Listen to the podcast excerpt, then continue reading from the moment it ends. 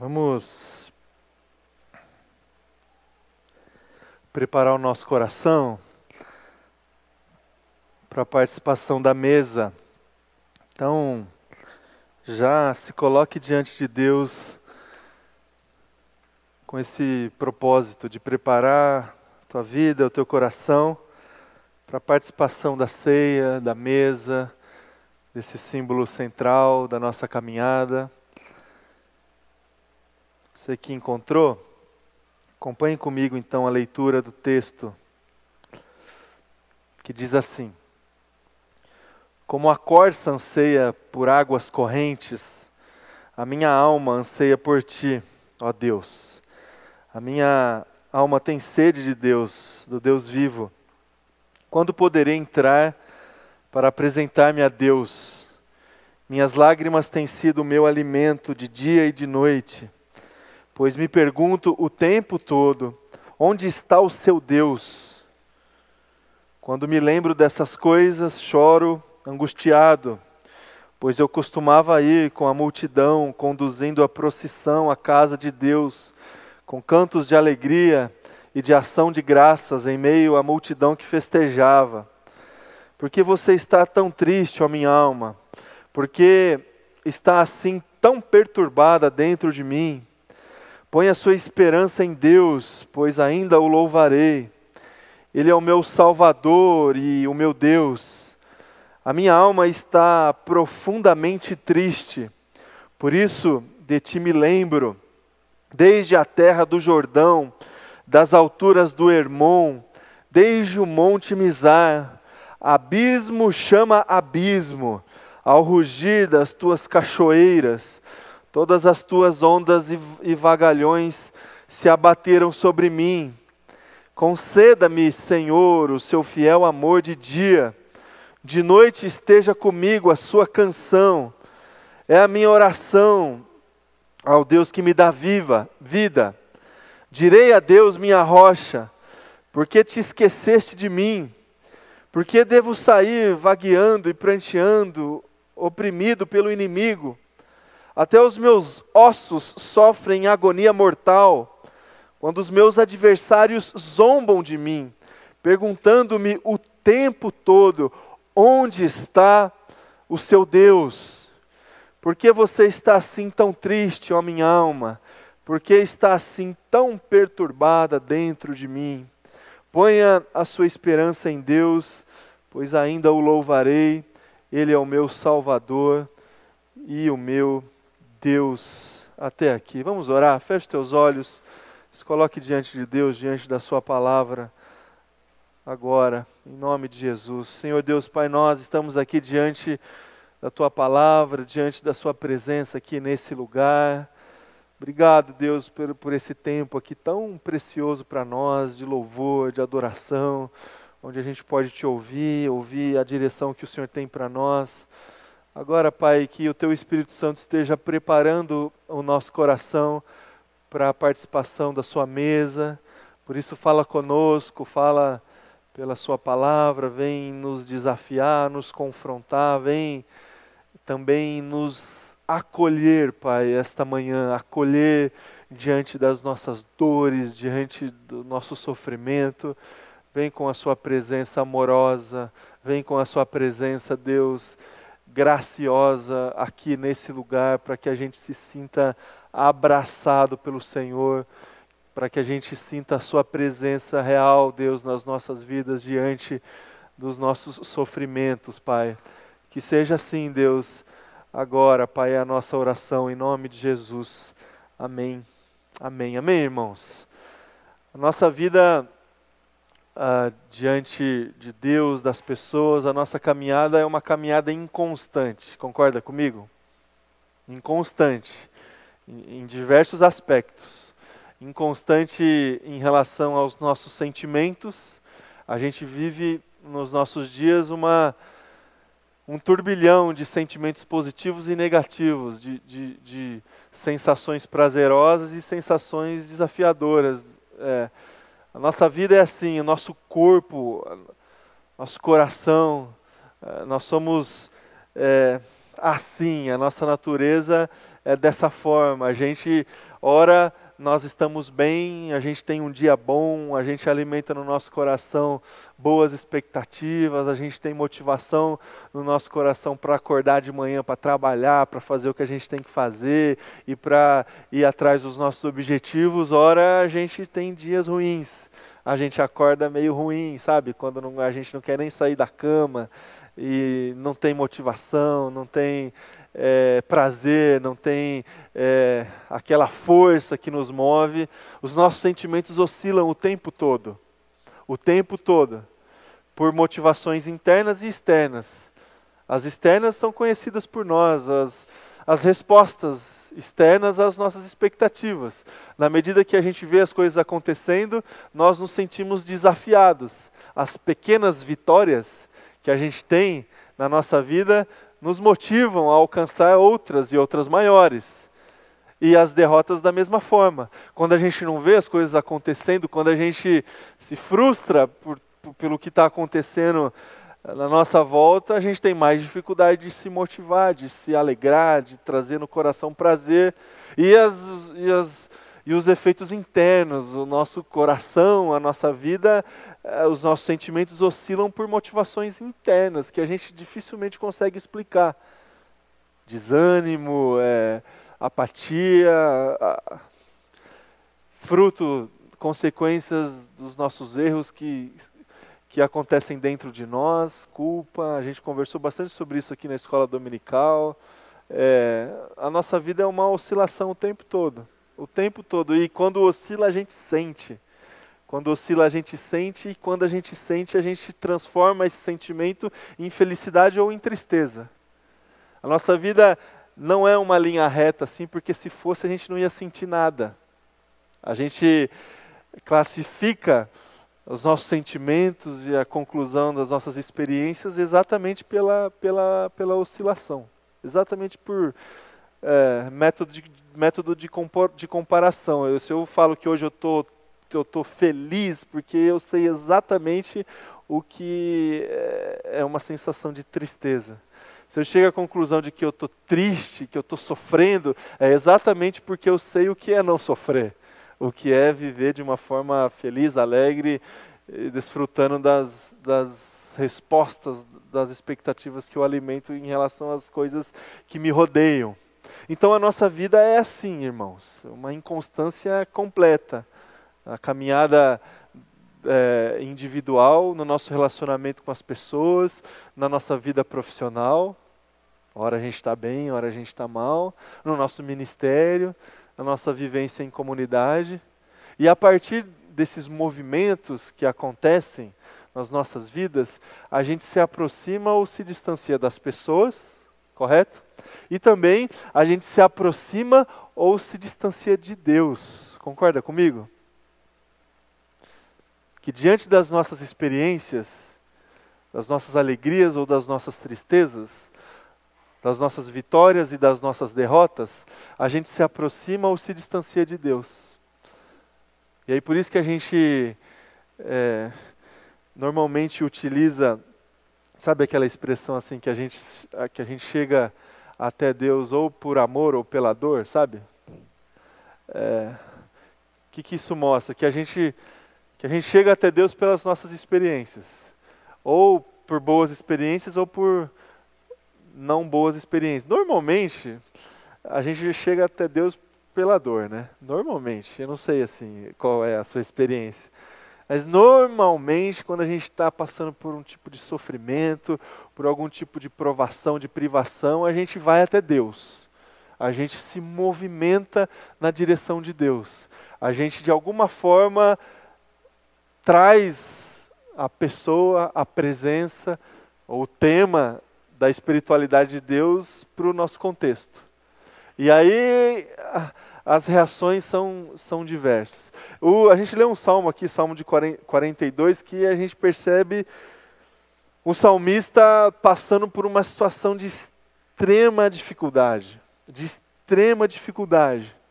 Esse salmista aqui, ele chega até Deus pela dor pelas lágrimas, olha as expressões que a gente encontra aí no Salmo, pela angústia, pela perturbação, pela tristeza. diante do abismo, diante do esquecimento, diante da opressão, diante da agonia. Já se sentiu assim, meu irmão, minha irmã? Já passou por experiências assim? Certamente, né? De sofrimento, onde as lágrimas correm, onde a angústia invade o nosso coração, aperta o nosso coração, onde a gente se sente perdido, perturbado diante de tantas opções que surgem no nosso coração que prometem a resolução do nosso problema. Já se sentiu diante do abismo, ou lá dentro mesmo, num buraco que você não vê como sair. Já se sentiu esquecido, esquecida, sozinho diante do seu problema? sem ninguém para ajudar, sem ninguém para aconselhar, sem ninguém para estender a mão. Já se sentiu vítima de opressão, opressão de sentimentos, opressão espiritual, opressão das mais diversas, já se sentiu agoniado. Exatamente dessa forma que o salmista se apresenta aqui no Salmo de número, de número 42. E aí, a partir desse sofrimento, dessa dor, ele se movimenta na direção de Deus. E ele se movimenta com a seguinte pergunta: onde está Deus? Onde está Deus? Talvez essa seja a grande pergunta, a pergunta que todos nós fazemos diante do nosso sofrimento. Cadê Deus nesse negócio aqui? Onde é que está Deus quando eu estou passando os piores dias da minha vida? Onde é que Deus está quando eu estou no meio de um turbilhão de dificuldade, de desafio que eu não estou conseguindo lidar? Onde é que está Deus trazendo para mim as mais diversas respostas diante das inúmeras perguntas que eu tenho quando eu estou dentro desse contexto de sofrimento, de dor, de angústia e de dificuldade? Essa é a grande pergunta que a gente faz. Onde é que Deus está quando nós não estamos com condições de resolver o nosso problema? Onde é que Deus está quando ninguém mais está? Onde é que Deus está quando eu mais estou precisando dele?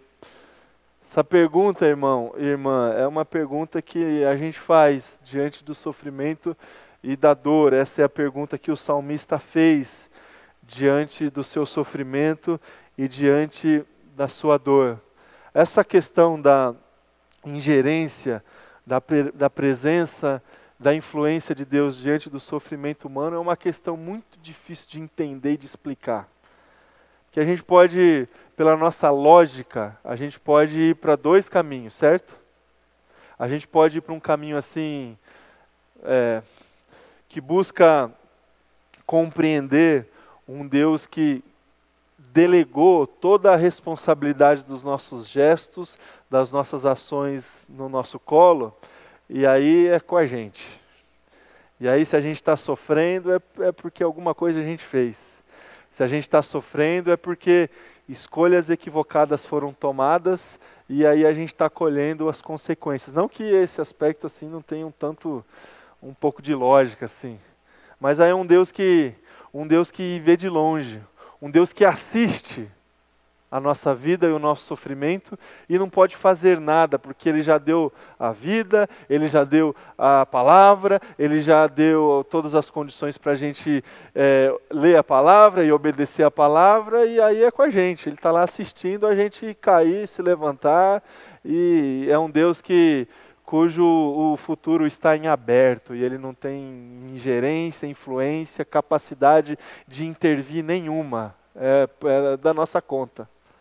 Então, onde está Deus diante do meu sofrimento se eu entender Deus dessa forma? Deus está lá assistindo. Está lá assistindo de alguma forma. Ou está aqui assistindo.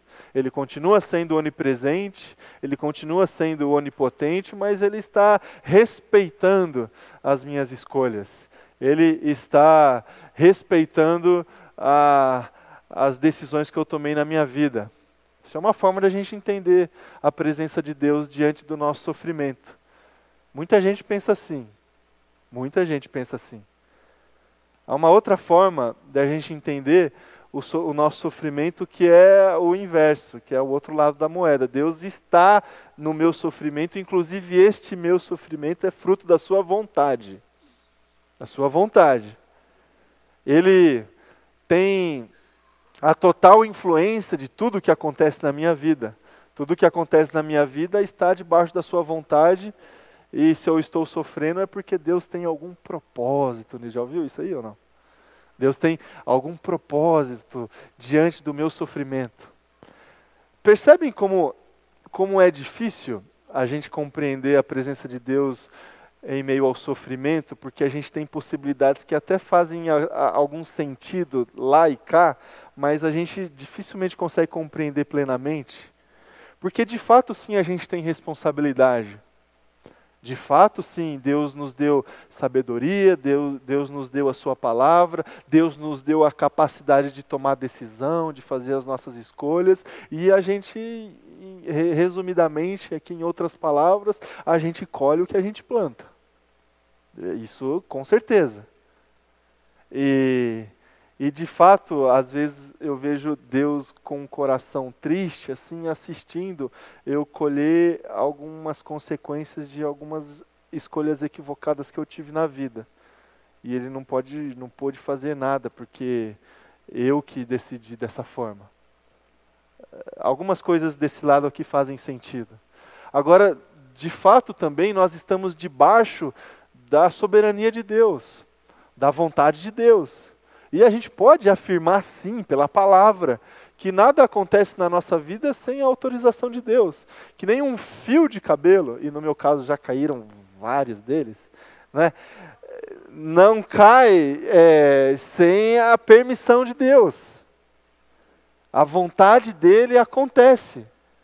E, e às vezes é difícil compreender essa vontade de Deus acima de tudo e de todos quando a gente está no meio do sofrimento. É difícil compreender esse Deus fatalista quando a gente está ali no meio do sofrimento. É muito mais fácil a gente compreender esse Deus no sofrimento do outro. Aí a gente chega para o outro e fala: ó, Deus tem um propósito para você. Você precisa aprender o que, que Deus está querendo te dizer. Agora, quando, quando é a gente, é difícil. É muito difícil a gente compreender esse Deus que, que estabelece a sua vontade e essa sua vontade não necessariamente traz para nós só coisa boa, felicidade e prazer. A gente tem essas duas possibilidades e a gente, diante do nosso sofrimento, a gente se pergunta sempre ah, pela presença de Deus, a gente se pergunta sempre pela presença e pelas motivações de Deus diante, diante do meu sofrimento. Então, é, a gente se frustra muitas vezes, meus irmãos, a, no nosso relacionamento com Deus diante, diante do sofrimento humano.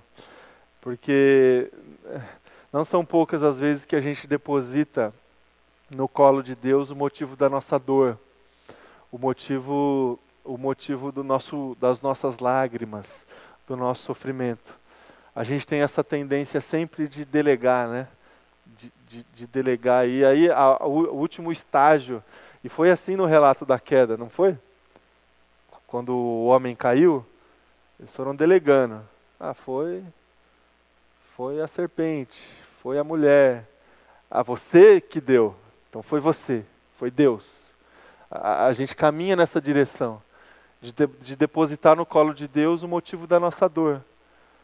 Irmãos, tem um texto, tem uma experiência de Jesus, e eu gostaria de trazer algumas lições aqui para o nosso coração a partir dessa experiência, lá em Marcos, capítulo 4, a partir do versículo 35 ao versículo 41. Você não precisa abrir, só lembra comigo dessa história, quando Jesus, junto com os discípulos, eles entraram no barco para um, um, viajar um trecho ali, de sair de um da beira de um, de um lugar para ir para a beira de outro lugar. E aí Jesus falou: a gente vai lá para o outro lado, a gente vai atravessar esse mar. E aí os discípulos entraram no barco junto com Jesus, vários outros barcos participaram da comitiva, digamos assim. Aí de repente, no meio da viagem, uma tempestade assola o barco onde os discípulos estavam e onde Jesus estava. E aí o que, que acontece? Os discípulos eles se desesperam, eles ficam com medo, eles ficam inseguros, eles sentem a morte ali diante deles, plenamente, claramente. E qual que é a reação diante do turbilhão de dificuldade, de sofrimento? Eles vão até Jesus. Ah, mais ou menos o que a gente faz diante do sofrimento, diante da, das tempestades da vida, a gente vai até Deus, a gente procura Deus. Onde está o meu Deus? Diante do meu sofrimento. No caso dos discípulos aqui, Deus, pela presença de Jesus, estava dormindo. Dormindo. Quantas vezes, irmão e irmã, a gente não tem essa mesma sensação, né?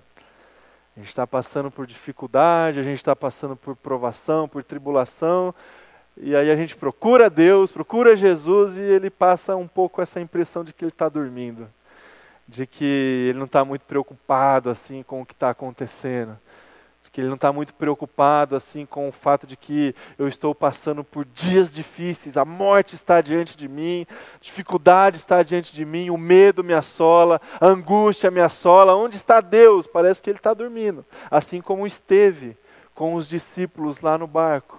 E a história você conhece.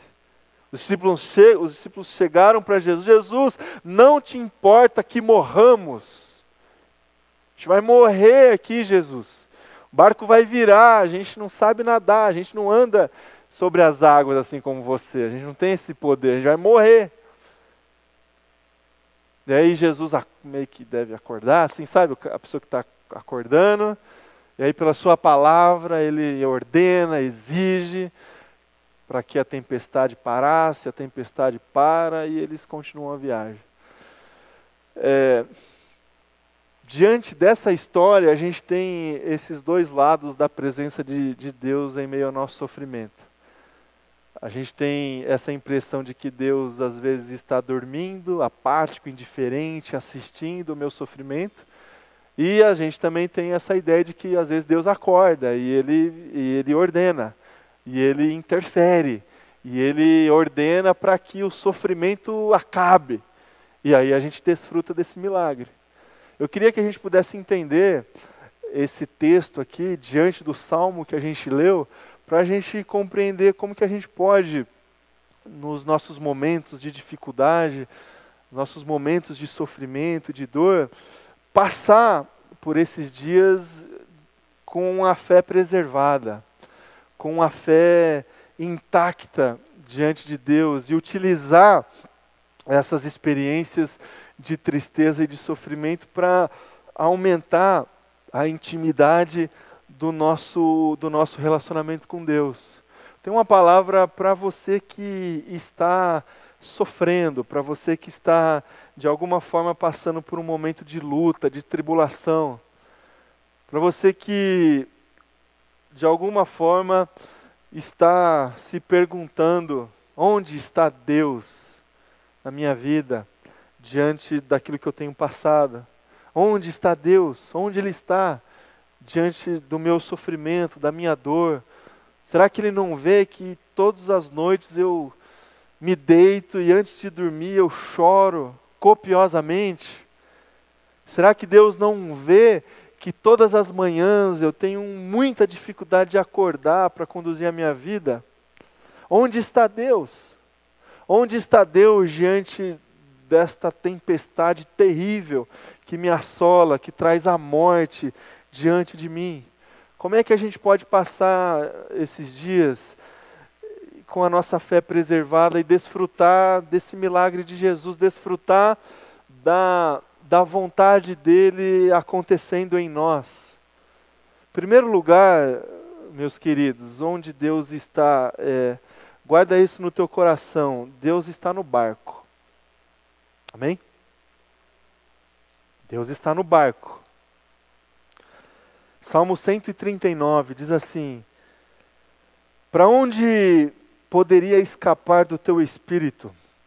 Para onde poderia fugir da tua presença. Se eu subir aos céus, lá estás. Se eu fizer a minha casa na sepultura, também lá estás. Se eu subir com asas da alvorada e morar na extremidade do mar, mesmo ali a tua mão direita me guiará e me susterá. Deus está contigo, meu irmão e minha irmã, ainda que você não perceba. Ainda que você não perceba. Tenha certeza disso. Deus está no barco, está passando por uma tempestade no meio da sua caminhada. Você está aí no caminho e a tempestade chegou saiba que Deus está no barco. Deus está lá. Deus está com você. Então, diante dessa pergunta, onde está Deus? Deus está contigo. Essa é a certeza que a gente tem pela Sua palavra. Pela Sua palavra. Ainda que a gente não perceba, irmãos, Deus não se faz presente pela sua identidade e pelas suas ações a partir das nossas concepções e das nossas certezas ou dúvidas.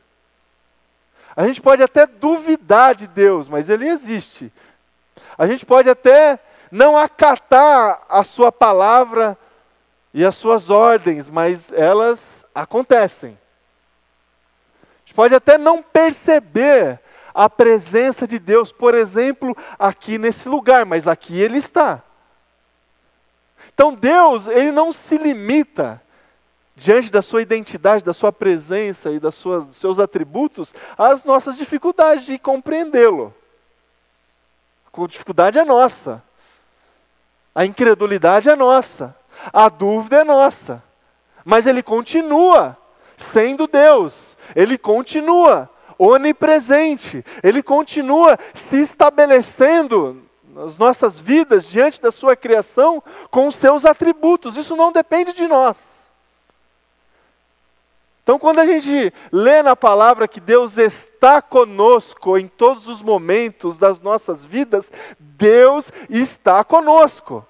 Ainda que a gente não perceba, ainda que a gente não desfrute da Sua presença do jeito que a gente gostaria, mas Ele está conosco.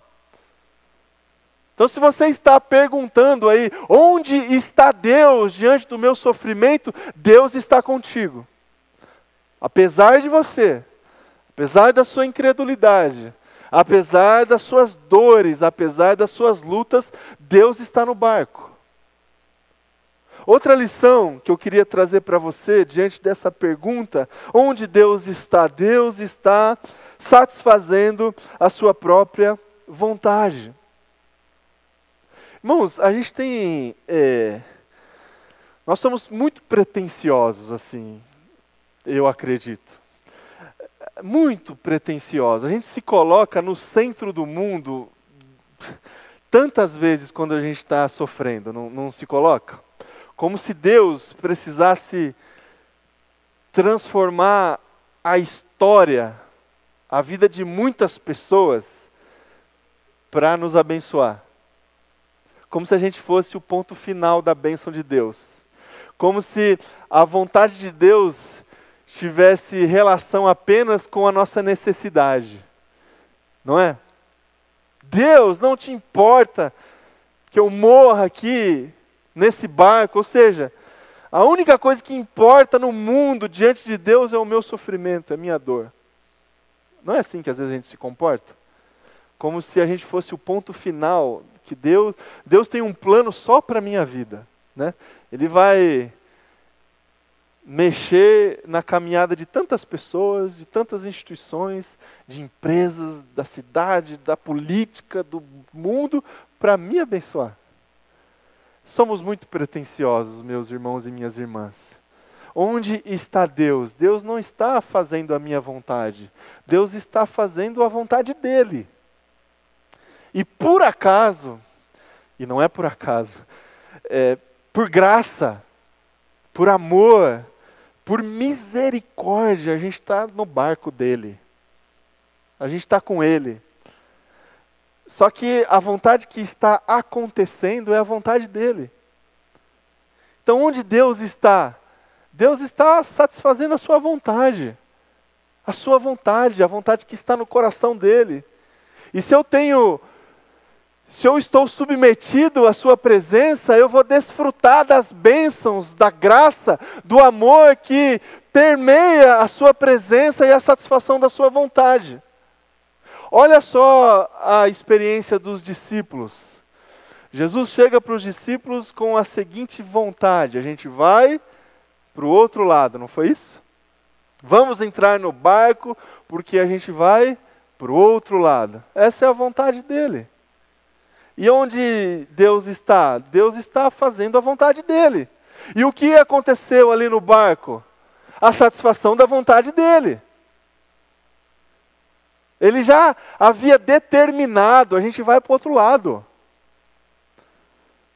Se tempestade vier, se alguma coisa acontecer, não importa, a vontade dele vai prevalecer. Irmãos, nós estamos inseridos como parte muito pequena, muito pequena da satisfação da vontade de Deus. De Deus. E a gente precisa se submeter a ela. E não tentar convencer Deus a satisfazer a nossa vontade. Porque é isso que às vezes a gente faz. Às vezes a nossa espiritualidade é uma espiritualidade de barganha, que a gente se coloca diante de Deus e aí a gente obedece a Deus, a gente vem na igreja, a gente contribui na igreja, a gente participa de ministério, a gente ajuda as pessoas e depois de algum tempo a gente olha para Deus e como quem diz assim: Deus, ó, agora eu mereço, não mereço? Já fiz tudo isso aqui. Agora, agora é sua vez. Irmãos, é, é o contrário. A gente precisa se inserir no que Deus está fazendo. No que a gente precisa se atentar para a palavra de Deus, porque é essa palavra que está acontecendo. E aí a gente não lê a palavra. E aí a gente acha que a gente só vai viajar no barco com Jesus. E aí, quando acontecer alguma coisa, ele vai determinar e a tempestade vai parar e ele vai satisfazer as nossas vontades. A gente não tem, não coloca o nosso coração, o nosso ouvido para é, entender e compreender a Sua palavra, porque, irmãos, o que está acontecendo desde a criação do homem, desde a criação de todas as coisas, do primeiro dia, do primeiro suspiro, do primeiro vento de Deus que gerou vida aqui nessa terra, o que está acontecendo desde esse dia até o último dia é o cumprimento da palavra e da vontade de Deus.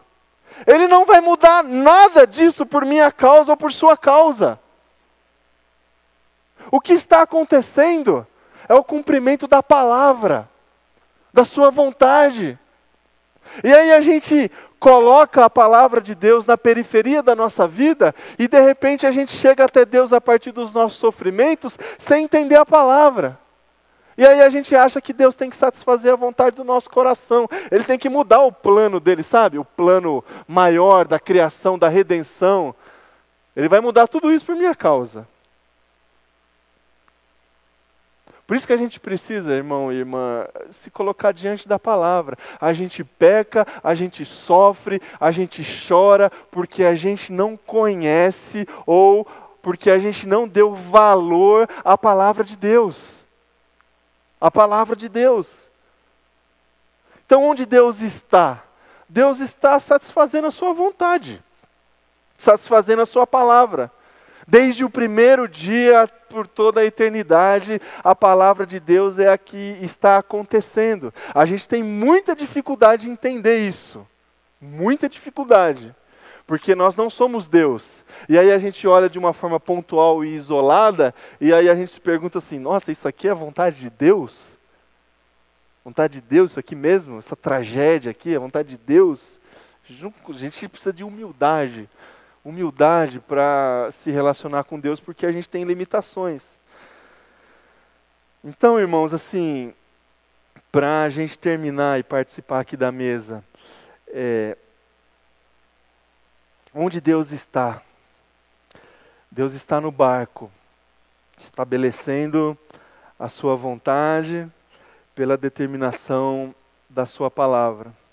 Agora, olha só, eu queria inverter um pouco aqui os papéis e pensar com você assim.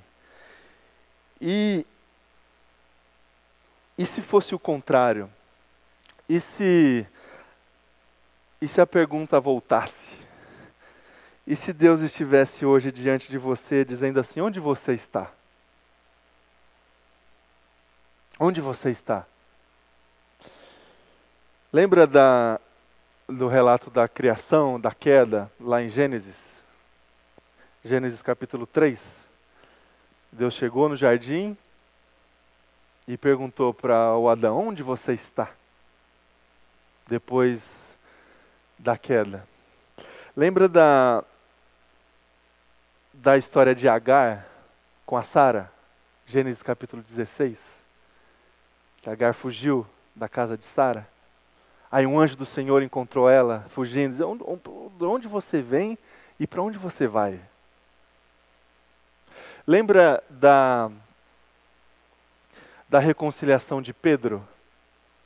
Depois que Jesus foi crucificado, ressuscitou, voltou, para conversar com os discípulos, esses mesmos discípulos aqui. E aí, depois de almoçarem ali junto, Deus chegou para Pedro, em outras palavras, obviamente, e disse assim: Pedro, onde você está? Você me ama? Então, irmãos, assim, às vezes a gente precisa inverter a pergunta.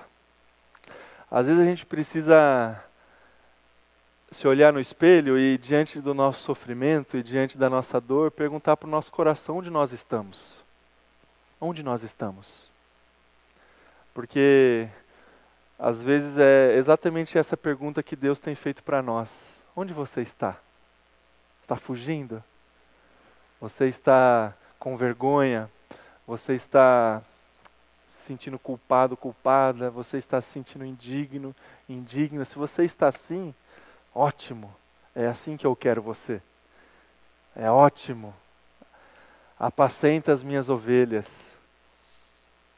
Participe do que eu estou fazendo. Participe da satisfação da minha vontade. Que a gente, diante das nossas dores, diante dos nossos sofrimentos, que a gente consiga se colocar diante de Deus para responder a pergunta. Porque a pergunta que a gente faz, a gente sabe a resposta. Deus está conosco. E Deus está satisfazendo ah, sempre a sua vontade. E agora? Onde nós estamos diante disso? Vamos orar. Feche seus olhos.